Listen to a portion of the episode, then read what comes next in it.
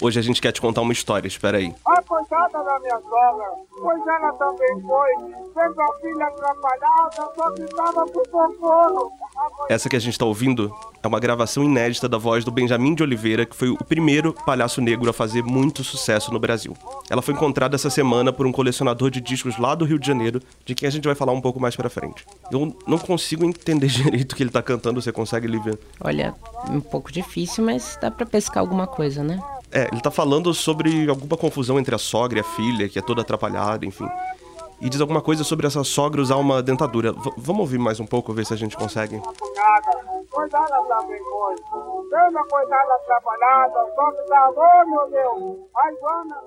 E a história que a gente vai contar hoje é do Benjamin. Ele era filho de dois escravos e uma dessas reviravoltas bem improváveis se tornou um dos grandes nomes do circo e do teatro brasileiro no fim do século XIX, começo do século XX. Por algum motivo, ele acabou meio esquecido, mas hoje a gente vai te ajudar a lembrar. Essa história começa no interior de Minas Gerais em 1882. Uma caravana de artistas chegou a uma cidadezinha em carro de boi. Era o Circo Sotero. Nessa cidade, Pará de Minas, vivia esse menino chamado Benjamin. Ele nasceu em 1870, filho de dois escravos, mas foi alforriado pelo senhor das terras, Roberto Evangelista de Queiroz, que tinha a mãe dele como escrava de estimação. O pai era o capitão do mato que buscava os negros fugidos. Tem um pouco de discordância a história se ele nasceu mesmo liberto. A lei do ventre livre só foi promulgada um ano depois e uma pesquisadora achou o inventário do senhor, no qual Benjamin aparece listado como propriedade, valendo um conto e cem mil réis. Quanto daria isso hoje, Maurício? Não tenho ideia, a gente pode fazer um cálculo. O Sotero era o que na época a galera chamava de circo de pau a pique. Eles chegavam na cidade e já começavam a armar uma tenda, sempre acompanhado das crianças curiosas. Bem no centro da arena, eles colocavam um mastro de madeira, do qual saíam as cordas que iam servir para os números aéreos. Não tinha uma tenda completa como nos dias de hoje, tanto que um cartaz dizia que as apresentações iam ser quinta, sábado e domingo, mas só se não chovesse. E era divertido, na tarde do dia da estreia saiu um palhaço meio em procissão pela cidade, anunciando um homem que cuspia fogo e engolia espada, além de um cavalo que adivinhava o futuro. De noite, o circo ficava todo iluminado por candeeiros. Às vezes, claro, batia uma ventania e apagava tudo. Aí o pessoal começava a gritar: Luz, olha a luz. Benjamin nunca esqueceu aquela visão do circo. Ele não tinha dinheiro para pagar ingresso, mas ficava lá vendendo broas que sua mãe tinha feito e começou a ficar amigo dos artistas, tanto que ganhou o apelido de Beijo. Ele apanhava bastante do pai. Mais tarde, ele diria que a vida não era ruim por causa do senhor, que afinal não era mal com seus escravos, e sim por causa dessa infância difícil. Mas não era bem assim. Com frequência, Benjamin ouvia o senhor dizer para o seu pai trazer um negro fugido de qualquer jeito, e com frequência o pai trazia um escravo fugido morto. E ele dizia: Meu pai era um negro hercúleo enorme, homem terrível, meu pai. Gozava de um certo prestígio, sendo uma espécie de capataz. Frequentemente era incumbido de capturar os negros fugidos. Meu pai se embrenhava pelo mato e quase sempre trazia o negro morto. Aquela vida não podia continuar. Era preciso fazer alguma coisa. Essa é uma entrevista do Benjamin já nos anos 40. Por isso, o filho do caçador de escravos resolveu fugir com o circo Sotero. Na época ele tinha 12 anos. Na mesma entrevista ele diz: eu, eu sempre ouvira falar no circo e ardia em desejo de ver o espetáculo. O enorme todo estava armado. A minha excitação era enorme. Cada dia que passava, sentia-me atraído por aquela gente. E também eles simpatizavam muito comigo. Mas um dia veio a notícia que eu tanto temia. O circo devia ir embora no dia seguinte. Dentro de mim travou-se uma enorme luta. Não estava resolvido a separar-me daqueles bons amigos que fizera. Depois, tinha uma enorme vontade doida de ser artista. E aí ele foi com esses novos amigos e começou lavando os cavalos e trabalhando na cozinha do dono do circo para ganhar comida. Mas foi ali que começou a aprender acrobacias e trapézio. O nome do seu mestre era Severino de Oliveira, de quem ele adotou o sobrenome. Benjamin fez a sua primeira apresentação pouco tempo depois disso. Ele lembrou depois como ele estava vestido, com calção de cetim vermelho e uma blusa branca de algodão. Figurino que ele dizia que era, abre aspas, muito ordinário. Não fez muito sucesso, mas também não chegou a desagradar. Fez trapézio, corda indiana, acrobacia, além de ajudar na limpeza da lona e dos animais. Ele ficou três anos lá com o circo Sotero, mas também apanhava muito do dono, como já tinha apanhado do pai. E ainda por cima, começou a rolar uma suspeita de que ele tinha um caso com a mulher do dono do circo. Apanhar não era raro, era muito comum que as crianças fossem bem maltratadas nos circos da época. E o Benjamin disse: Silenciosamente desapareci. Meu destino era fugir, destino de negro. E fugiu mais uma vez.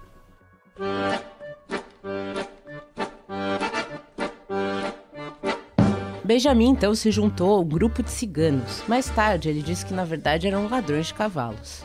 Mas ele caiu numa armadilha. Antes de negociar animais, os ciganos no Brasil se tornaram grandes traficantes de escravos. Então ele descobriu com uma moça ali dos arredores que estavam planejando vendê-lo ou trocá-lo por um cavalo. E ele corria o risco de virar escravo. Então ele conseguiu fugir de novo. Claro, ele passou o sufoco. Os ciganos estavam embrenhados pelo sertão de Minas Gerais.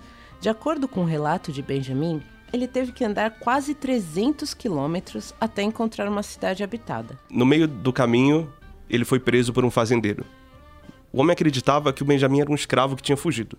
Mas ele falou: Eu nasci livre, mas só que não tinha nenhum documento para provar a alforria. Para provar que não era escravo e tinha sim uma profissão, ele exibiu vários saltos e acrobacias na frente do fazendeiro, que acreditou e deixou ele ir. O Benjamin então andou por várias cidades mendigando.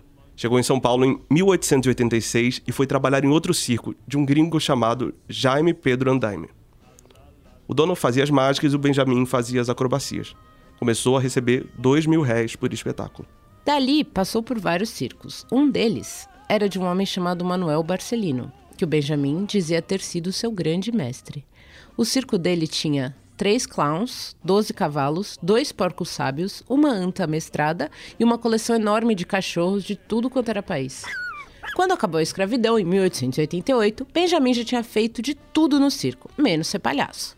E essa estreia como palhaço aconteceu só um ano depois do fim da abolição, já em São Paulo, num circo que se chamava Frutoso Pereira.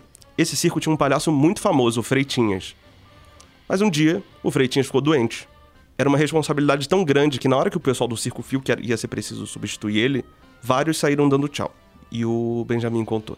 Eu estava ao lado, comendo no meu prato de folha. Como negro, não me sentava à mesa com os outros. Quando Albano, que é o dono do circo, exclamou: Já sei, o moleque Benjamin vai ser o palhaço. Tremi e pela primeira vez apareci vestido de palhaço. Ele estreou já no dia seguinte. E foi um fracasso. Deixou um relato também dessa apresentação. Primeiro veio a vaia. Aí a plateia começou a jogar de tudo nele: batata, tomate, laranja, banana, sim, banana e ovos podres. Ele não conseguia imitar as piadas do Freitinhas, que estava doente, né? Vale lembrar. E um dia a coisa ficou mais grave, porque o circo foi para Santos e alguém mais violento jogou uma pedra nele. Benjamin desmaiou. Teve que ser socorrido. E aí ele disse depois: Se eu pudesse, eu sairia do palco. Mas estava preso por contrato e daquilo dependia o meu pão. E ele passou um tempo trabalhando como um palhaço sem graça. Chegou a implorar para o patrão para dispensar ele daquela função. Eu vi de volta que aquilo já tinha virado a graça do espetáculo. O Freitinhas voltou a trabalhar depois, mas o Benjamin continuou como palhaço então. Disse que deixaram ele naquela função para ressaltar a graça do outro. Tem um relato também que ele deixou disso. Profissão e daí redundava o meu fracasso no picadeiro. Dentro de uma semana o Freitinhas estava bom, eu, porém, devia continuar palhaço. Palhaço sem graça para que as graças dele ressaltassem mais.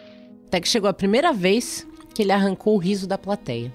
Um dia, em vez de ovos, alguém jogou no picadeiro uma coroa de capim. E ele respondeu: Deram a Cristo uma coroa de espinhos. Por que não me poderiam dar uma de capim? O povo aplaudiu e o Benjamin considerou aquele o seu primeiro passo. A partir dali, foi se aperfeiçoando, começou a se apresentar com violão, tocando e cantando as chulas e lundos, ou lundus. Mas o sonho dele era ir para o Rio de Janeiro, que naquela época era a capital do Brasil. E ele conseguiu isso com o circo Amaral, de um português chamado Manuel Gomes. Eu tava crente que era Manuel Amaral, mas não. Quer dizer, esse era o nome dele, mas todo mundo chamava pelo apelido, Comendador Caçamba. É que ele era barrigudo, fazia questão de andar por aí cheio de comendas no peito. Antes de ser o dono do espetáculo, o comendador tinha sido um Hércules, que era como chamavam na época os caras fortões que iam pro picadeiro fazer demonstrações de força, carregando balas de canhão nas costas ou fazendo disputas com elefantes e cavalos. Hoje a gente vê isso nas academias de ginástica, né? Tem esse. É o crossfit, É, tem esse pessoal aí que fica no- na frente do espelho se amando loucamente. E foi ali no Circo do Comendador que o Benjamin ganhou um fã bem ilustre e bem improvável também. O ano era 1893. Um dia, um homem da plateia foi atrás do palhaço. O comendador disse assim: Palhaço é um negro aqui que eu tenho. e chamou. Negro Benjamin. Benjamin veio, o homem deu os parabéns, uma gorjeta generosa e foi embora. Só depois se deram conta de que aquele cara era o Marechal Floriano Peixoto, presidente da República. Ô louco, bicho. O Floriano, pouca gente sabe, mas adorava a noite. Dizem que ele saía pelas madrugadas quase sem segurança, vagando pelo Rio de Janeiro. E olha que não era uma época fácil. Tava rolando a revolta da Armada, um levante de marinheiros que queriam novas eleições. E foram tentar isso do jeito mais suave possível. Encheram a Baía de Guanabara de navios de guerra e começaram a bombardear o Rio de Janeiro. Mas o presidente ia ao teatro mesmo assim. Ganhou até um elogio do Arthur Azevedo, dramaturgo e maior crítico teatral da época, por continuar um frequentador assíduo mesmo nessas horas trágicas. E o comendador caçamba, aquele lá que usava todas as comendas na barrigona, ele não era burro nem nada. Pediu na hora pro Benjamin atrás do presidente para pedir um lugar melhor pro circo ficar. E o Benjamin, claro, foi. Aproveitou que a cidade estava um caos com a revolta fingiu que era um recruta. Conseguiu falar com o marechal, que propôs que eles se mudassem para a Praça da República, em frente aonde o presidente ficava. E o Benjamin gostou, mas disse que o transporte ia ser muito caro. No dia seguinte, o Floriano mandou um monte de soldado para lá para fazer a mudança do circo. Como o clima estava pesado, os dois combinaram que os soldados iam poder ir ao circo de graça. Em troca, o circo ganharia uma grana do governo. Aqui tem versões conflitantes sobre onde exatamente o circo ficou. Benjamin começou a ficar amigo dos artistas e em 1895 ele vai parar no Circo Spinelli, onde teve o auge da sua carreira. Só vale fazer um parêntese para dizer que os circos tinham uma mistura com teatro, faziam o que na época se chamava pantomina, uma forma de encenação cômica. O Benjamin fez várias. Um jornal da época chegava a anunciar: Aparatosa pantomina Os Garibaldinos, ensaiada a capricho pelo aplaudido e popular palhaço Benjamin de Oliveira. É, o, o Benjamin passou a se apresentar como um inventor do circo-teatro no país.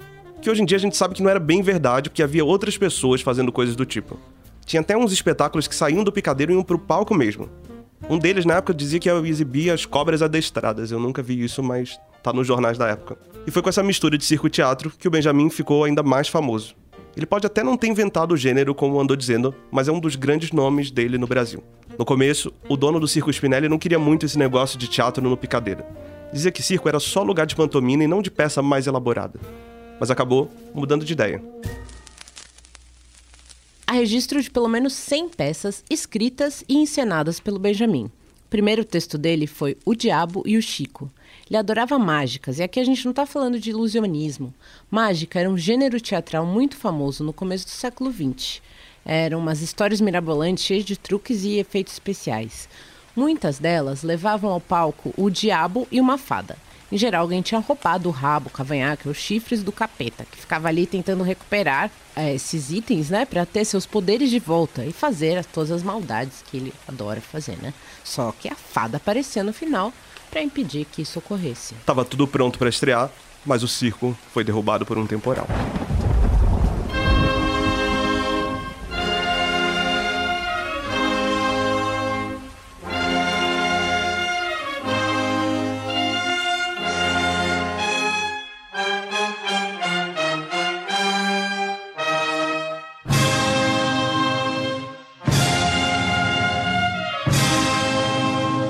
Tudo bem, a peça acabou estreando em outro lugar.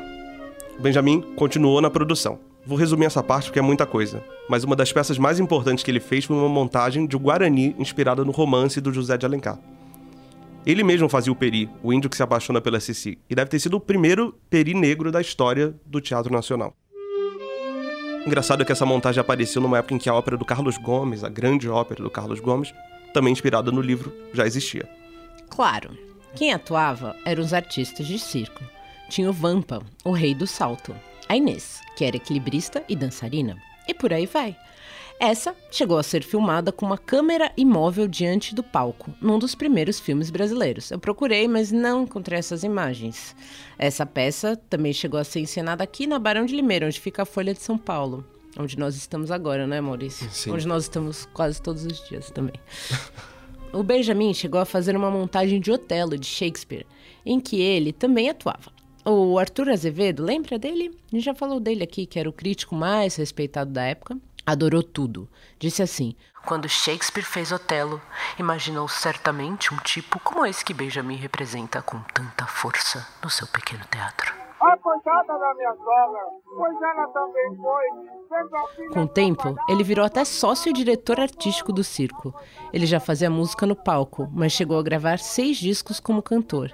E é essa música que a gente ouviu no começo do podcast. É uma dessas, né? Tem outras gravações do Benjamin, poucas, guardadas no acervo do José Ramos Chinhorão, que é um dos maiores pesquisadores musicais do Brasil.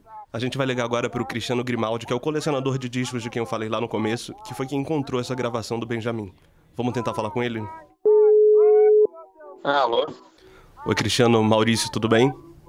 Oi, meu querido, tudo bem? Como é que você tá? Tudo ótimo. A gente tá aqui também com a Lívia Sampaio, que apresenta o podcast. Eu queria que você explicasse pra gente como que você encontrou essa gravação, onde ela tava, em que estado essa- esse disco tava. Você, você pode explicar pra gente? Claro, claro que sim. Assim, entraram em contato comigo, né? Porque viram as, as minhas matérias antigas, onde aparecia um senhor de Araruama entrou em contato comigo falando que tinha alguns discos para me doar, né? Que ele, que ele já não tinha mais uso para aquilo. Aí eu conversei com ele e é numa cidade perto aqui do Rio, em Araruama. No final de semana fui lá, peguei um ônibus, fui até lá. Ele falou que eram uns 200 discos, mais ou menos, né? Então eu me preparei, ah, vou voltar de Uber, com os discos, enfim, que eu não tenho carro.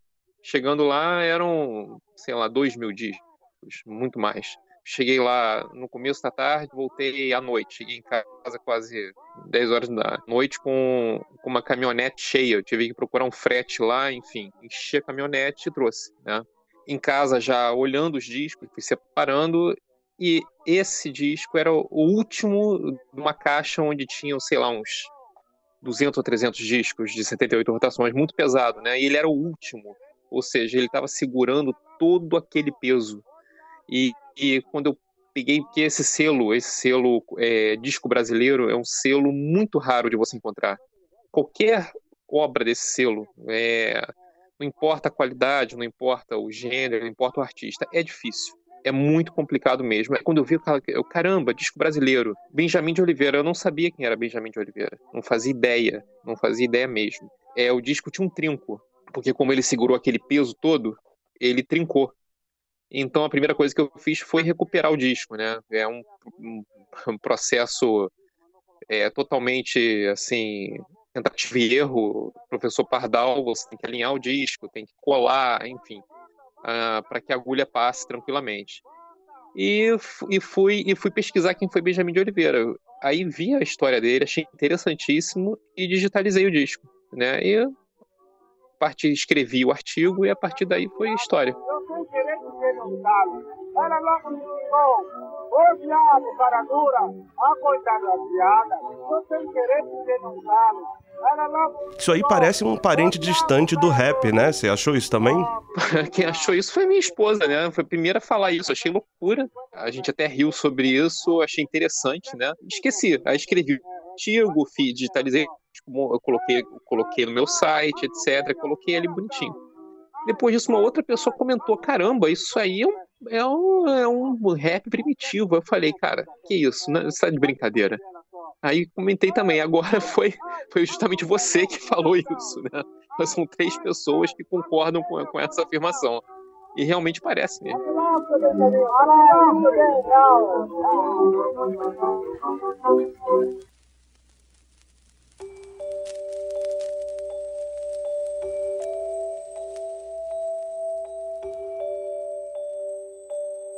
Benjamin fez drama, comédia, operetas e até teatro de revista.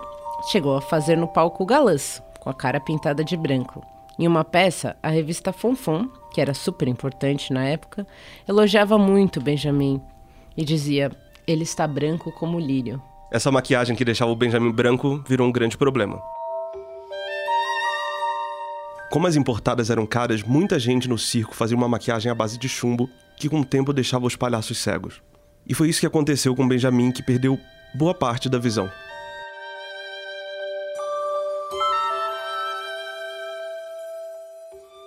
Foi aí que as coisas ficaram difíceis para ele. Depois de décadas de glória no palco, começou a faltar grana. E teve quem tentasse ajudar o Benjamin. Chegaram a entrar com um pedido no Ministério da Educação para que ele e uma equipe, uma trupe de 42 artistas viajasse para uma apresentação em Belo Horizonte. Não tinha lei Rouanet nessa época, mas o pedido foi negado. E quem assinava o documento, é curioso, era o chefe do gabinete do ministro da Educação e Cultura, o poeta Carlos Drummond de Andrade. E funcionário público. o Benjamin não conseguia se aposentar, porque não tinha como provar todo o tempo que tinha trabalhado no circo. Já havia problemas aí também com previdência, né? É, o jornalista resolveu apelar para os políticos. Em 1947, o então deputado Jorge Amado, ele mesmo, o escritor, subiu à tribuna para defender o Benjamin. Pode se encontrar no palhaço de circo tanto talento, tanta qualidade humana e tanta dignidade como em qualquer outra profissão. A ideia era dar para ele uma aposentadoria de mil cruzeiros, mas ela foi negada duas vezes. É, o Benjamin chegou a falar sobre isso no jornal. Não é pelo dinheiro. O que, que pode fazer um homem com 5 mil cruzeiros mensais? Mas é o aspecto moral da situação. Prestei também serviço ao país. Essa declaração está numa reportagem chamada A Tristeza do Palhaço, de 1947. Na terceira tentativa, ele conseguiu a aposentadoria. Benjamin fez a última apresentação da vida em 13 de setembro de 1947 e recebeu aplausos de todos os jornais. O jornal o Globo marcou a data assim, dizendo que na recordação de todos ele ficava como um grande lutador da alegria, como um homem que divertiu e fez rir. Ele morreu sete anos depois disso. Na despedida, o jornal Correio da Manhã escreveu que todo mundo chorou na morte do palhaço. Morreu depois de cumprir, sempre bem, a missão com que veio ao mundo: tornar mais suave essa amarga e difícil coisa que é a vida do homem.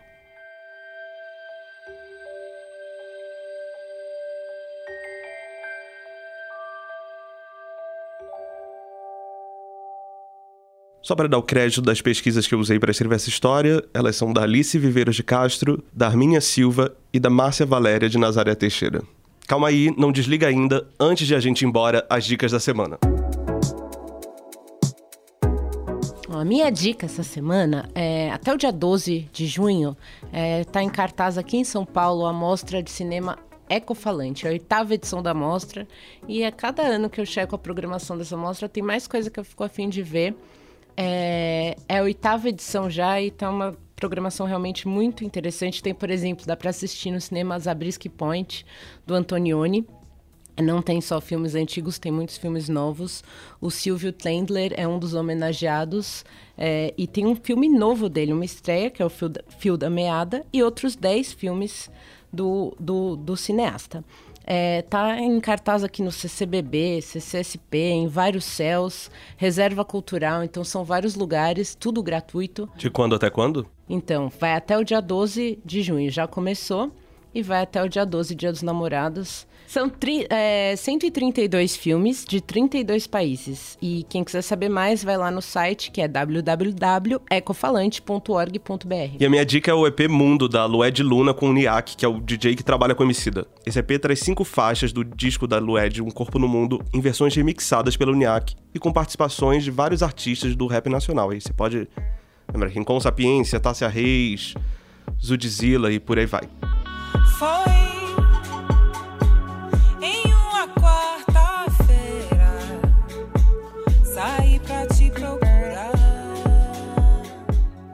Esse foi o Expresso Ilustrado, o podcast de cultura da Folha. Eu lembro que a gente está disponível em todas as plataformas, com novos episódios toda quinta, quatro da tarde. Você pode assinar aí para não perder nenhum. Eu sou Maurício Meirelles. E eu sou a Lívia Sampaio. E a edição do episódio é do Renan Suquevicius. Até semana que vem. Beijão, até a próxima. Oxalá. Quem guia